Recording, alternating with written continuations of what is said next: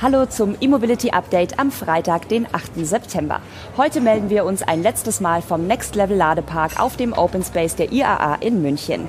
Die Sendung wird Ihnen diese Woche präsentiert von NBW. Erleben Sie das größte Schnellladenetz Deutschlands. Wir zeigen Ihnen jetzt die Top-Themen der IAA und erfahren aus erster Hand, welche digitalen Tools die NBW beim Laden bietet. Los geht's. Wir laden unterwegs. Wir laden zu Hause. Wir laden 100% Ökostrom. Wir laden schneller. Wir laden alles, was uns bewegt. Willkommen in Deutschlands größtem Schnellladenetz. NBW. Wir laden Deutschland. Volkswagen hat am Rande der IAA einige Änderungen an seiner SUV-Baureihe vorgestellt. Also konkret für den ID4 und den ID5. Dabei hält unter anderem der neue und effizientere Elektromotor aus dem ID7 Einzug. Es gibt aber auch Änderungen an der Batterie und im Innenraum. Zunächst aber zum Antrieb. Hier wird der bisher in den meisten Versionen verbaute 150 kW Motor im Heck aussortiert und durch den neuen APP 550 ersetzt. Diese 210 kW starke E-Maschine soll deutlich effizienter sein und auf diese Weise eine höhere Reichweite ermöglichen. Wie hoch genau das Plus ausfällt, bleibt aber noch offen. Nur beim Basismodell ID4 Pure gibt es keine Änderung. Hier ist weiterhin ein 125 kW starker Motor verbaut. Das Allradmodell ID4 Pro 4 Motion erstarkt mit dem neuen Heckmotor von 195 auf 220 kW. Das entspricht der Leistung der bisherigen GTX-Modelle. Für letztere Versionen des ID4 und ID5 werden dagegen künftig sogar 250 kW angegeben. Bei allen Varianten mit dem APP 550 steigt die Höchstgeschwindigkeit übrigens auf 180 kmh. In diesem Zuge wurde auch das Fahrwerk auf die höhere Leistung ausgelegt. Eine Änderung gibt es auch bei den Batterien. Hier erhöht VW zwar nicht den Energiegehalt, wohl aber die Ladeleistung. Der 52 Kilowattstunden Akku des ID4 Pure lässt sich künftig mit bis zu 115 kW laden. Für die heckgetriebenen ID4 und ID5 Pro gibt VW nun 135 kW DC-Ladeleistung an. Und bei den drei Allradvarianten sind es 175 kW in der Spitze. Die Batterien kommen zwar weiterhin auf 77 Kilowattstunden netto, es kommen aber unterschiedliche Zellchemien zum Einsatz. Zudem bringt VW weitere Verbesserungen in den ID4 und ID5, die mit dem ID7 vorgestellt wurden. Das ist zum einen die Vorkonditionierung, mit der die Batterie vor einem Schnellladevorgang auf die optimale Temperatur erwärmt oder gekühlt werden kann. Eine weitere Neuheit ist der modulare Infotainment-Baukasten der vierten Generation. Das zeigt sich am 12,9 Zoll großen Touchscreen und der Software 4.0. Hinzu kommt das neue Multifunktionslenkrad mit geänderter Anordnung der Bedienelemente. Laut VW sollen die überarbeiteten Versionen des ID4 und ID5 noch in diesem Jahr ausgeliefert werden. Mit der Premium-Plattform Electric, der neuen Elektroauto-Plattform von Audi und Porsche, ist der VW-Konzern bekanntlich mächtig hinterm Zeitplan. Auf der IAA hier in München war dennoch schon ein erstes PPE-Fahrzeug zu sehen. Die Rede ist vom Audi Q6 e-tron. Das SUV war als leicht getarnter Prototyp aber nur am Pressetag auf dem VW-Konzernstand auf dem Messegelände ausgestellt. Auf dem großen Audi-Stand in der City bleibt das Elektroauto dem breiten Publikum leider verborgen. In den Fokus rückte Audi denn auch den Innenraum des Stromers. Denn dieser soll auch schon dem Serienstand entsprechen. Der Rest offiziell noch nicht, auch wenn er nicht weit von der Serie entfernt sein dürfte. Erinnerungen an die Premiere des e-tron Quattro werden wach, als Audi mit folierten Prototypen verschiedene Events absolvierte. Tatsächlich entsprachen die Fahrzeuge dem späteren Serienmodell. Somit gibt es auch bei dem weißgrauen Ausstellungsstück von der IAA wohl nur geringfügige Unterschiede zu jenem Stand, der in Vorserie im Stammwerk Ingolstadt bereits gebaut wird. Vermutlich handelt es sich um solch ein Fahrzeug aus der Nullserie. Obwohl es sich bei der zugrunde liegenden PPE um eine reine Elektroplattform handelt, bleibt die Front des Q6 e-tron sehr steil, die Fronthaube relativ lang. Die Elemente, die bereits zu erkennen sind, wirken wie eine logische Weiterentwicklung des aktuellen Audi-Designs. Für die einen ein vertrauter und bewährter Look, für die anderen ein Stillstand. Immerhin ermöglicht der flache Boden der PPE im Vergleich zum Q8 e-tron die Chance, den Innenraum anders aufzuteilen. Auch die neue Elektronikarchitektur trägt dazu bei, dass Design und Funktionen neu gestaltet werden können. Im Cockpit fällt die leicht geänderte Anordnung der Bildschirme auf. Optisch bilden das 11,9 Zoll große Fahrerdisplay und der nun 14,5 Zoll große Touchscreen für das Infotainment eine Einheit. Der Touchscreen ist dabei als Curve-Display ausgelegt und neigt sich zur besseren Bedienbarkeit zum Fahrer hin. Optional gibt es ein Augmented Reality Head-Up Display. Um ein wohnliches Ambiente zu schaffen, erstreckt sich im Audi Q6 e-tron ein sogenanntes Soft-Wrap von den Türen über das komplette Cockpit bis hin zur Mittelkonsole. Letztere bleibt allerdings in dem üblichen schwarzen Hochglanzkunststoff gehalten. Angaben zu Preis, Leistung oder Marktstart macht Audi nicht. Hier in München wurden zwar einige Zahlen genannt, die sind aber größtenteils vom Schwestermodell Porsche E-Macan bereits bekannt. Die 100 Kilowattstunden große Batterie ist auf 800 Volt ausgelegt und soll mit bis zu 270 kW DC geladen werden können. AC-seitig ist bei der PPE wohl nur 11 kW vorgesehen. Letzter Tag mit unserem E-Mobility Update hier auf dem NBW-Stand in der Sonne von München. Und bei mir ist jetzt Lars Jakobs, der zuständig ist für das Endkundengeschäft und für die digitalen Angebote. Äh, vielleicht mal vorweg, wie ist denn die Messewoche für euch hier auf dem Königsplatz gelaufen? Ja, wir hatten eine super Zeit. Also es hat einfach riesen Spaß gemacht, mit allen Kunden äh, ins Gespräch zu kommen, den zu begeistern für das NBW-Angebot und den auch nochmal zu erklären, warum wir denn so viel äh, Energie stecken in die, äh, in die Elektromobilität.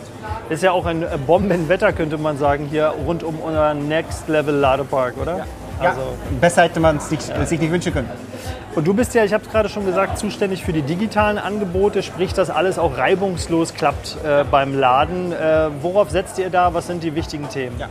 Also wir bauen natürlich immer fleißig die Ladeinfrastruktur weiter aus, aber auch unser, unser Digitalportfolio mit der Mobility Plus App wird ständig weiterentwickelt. So haben wir neulich äh, Android Auto Live genommen.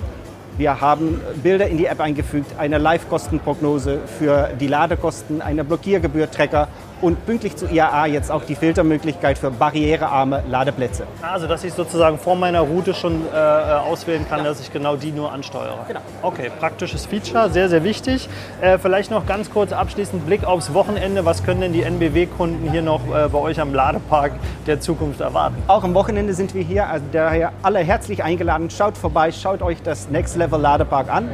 Ähm, viele spannende Themen, viele spannende Vorträge auch. Ganz besonders am Herzen könnte ich euch alle den Auftrag von Vanessa Hineger äh, legen. Sie ist Customer Experience Managerin bei uns und erklärt die Leute Samstag um 15 Uhr und Sonntag um 11 Uhr, wie wir die Kundenperspektive in die Produktentwicklung und in unsere digitale Produktentwicklung äh, mit einfließen lassen. Okay, sehr, sehr wichtiges Thema. Dann hoffen wir, dass äh, viele Kunden den Weg hier nach München finden. Und ganz wichtig, guten Kaffee finden Sie hier nämlich Immer. auch.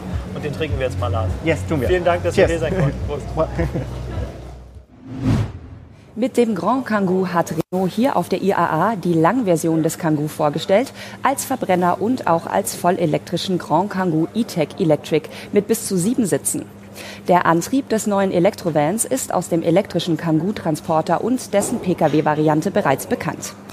Ein fremderregter Synchronmotor mit 90 kW Leistung wird mit einem 45 Kilowattstunden großen Akku kombiniert. Im Grand Kangoo E-Tech Electric soll damit eine Reichweite von bis zu 265 Kilometern möglich sein. Insofern ist das XL-Elektroauto eher als Alltagsbegleiter von Familien denn als Reisemobil zu gebrauchen. Ein AC-Bordlader mit 22 kW Leistung kommt als Serienausstattung hinzu. Das DC-Laden ist optional mit bis zu 80 kW möglich.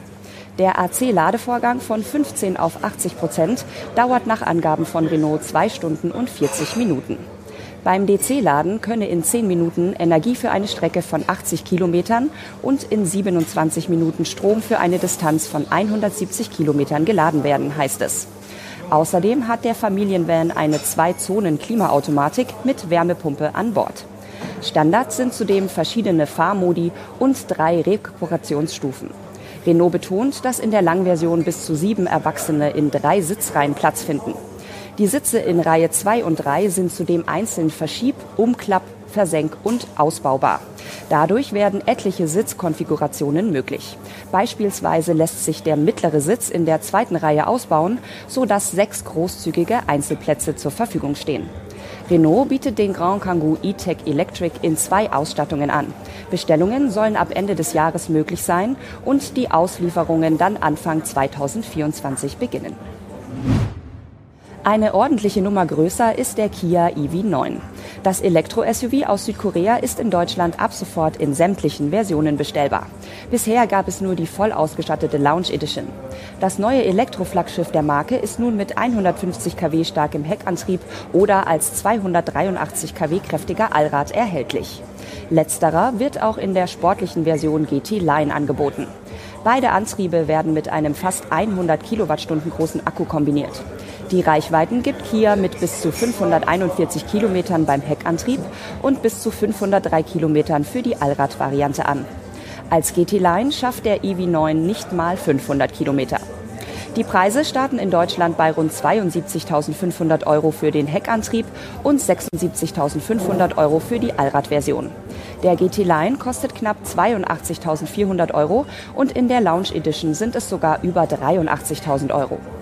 Die Auslieferungen der Lounge Edition starten im vierten Quartal, die der anderen Versionen im ersten Quartal des kommenden Jahres.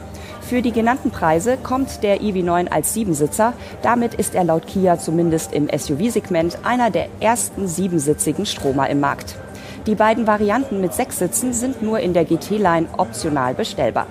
Übrigens, wer einen EV9 noch 2023 bestellt, erhält Vergünstigungen beim Ladeservice Kia Charge inklusive dem Laden bei Ionity. Das war unser letztes E-Mobility Update vom Next Level Ladepark. Es hat uns großen Spaß gemacht, in der IAA-Woche täglich auf dem Münchner Königsplatz zu produzieren. Peter, du als Electrif-Chefredakteur hast dir ja die Messe ganz genau angeschaut. Welches Fazit ziehst du?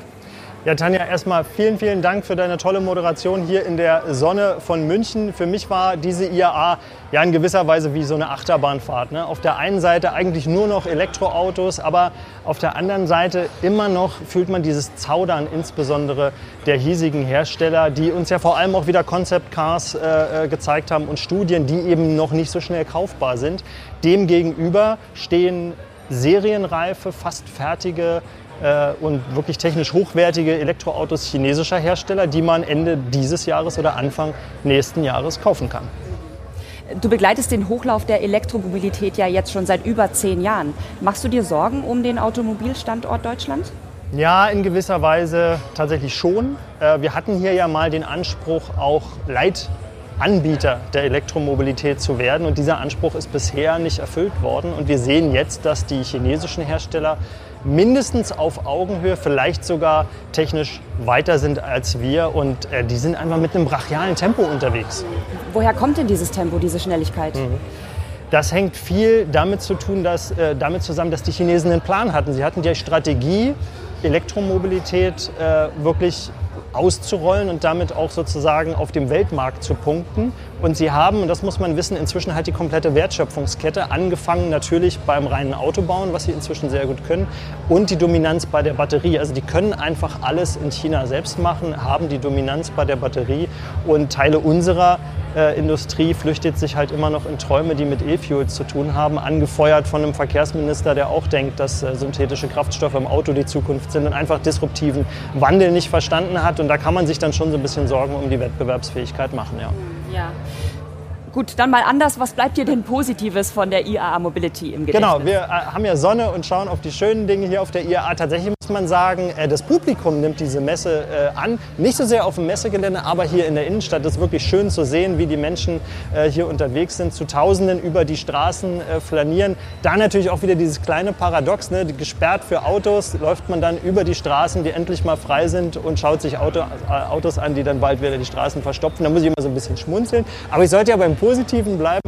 Und was mich äh, wirklich freut, ist, dass äh, unser Kooperationspartner hier, die NBW, in Sachen Ladenetzausbau noch mal eine Schippe oben drauf legt äh, und damit auch so ein bisschen die Kritik der Automobiler kontert, die ja immer sagen, die Ladeinfrastruktur wächst nicht schnell genug.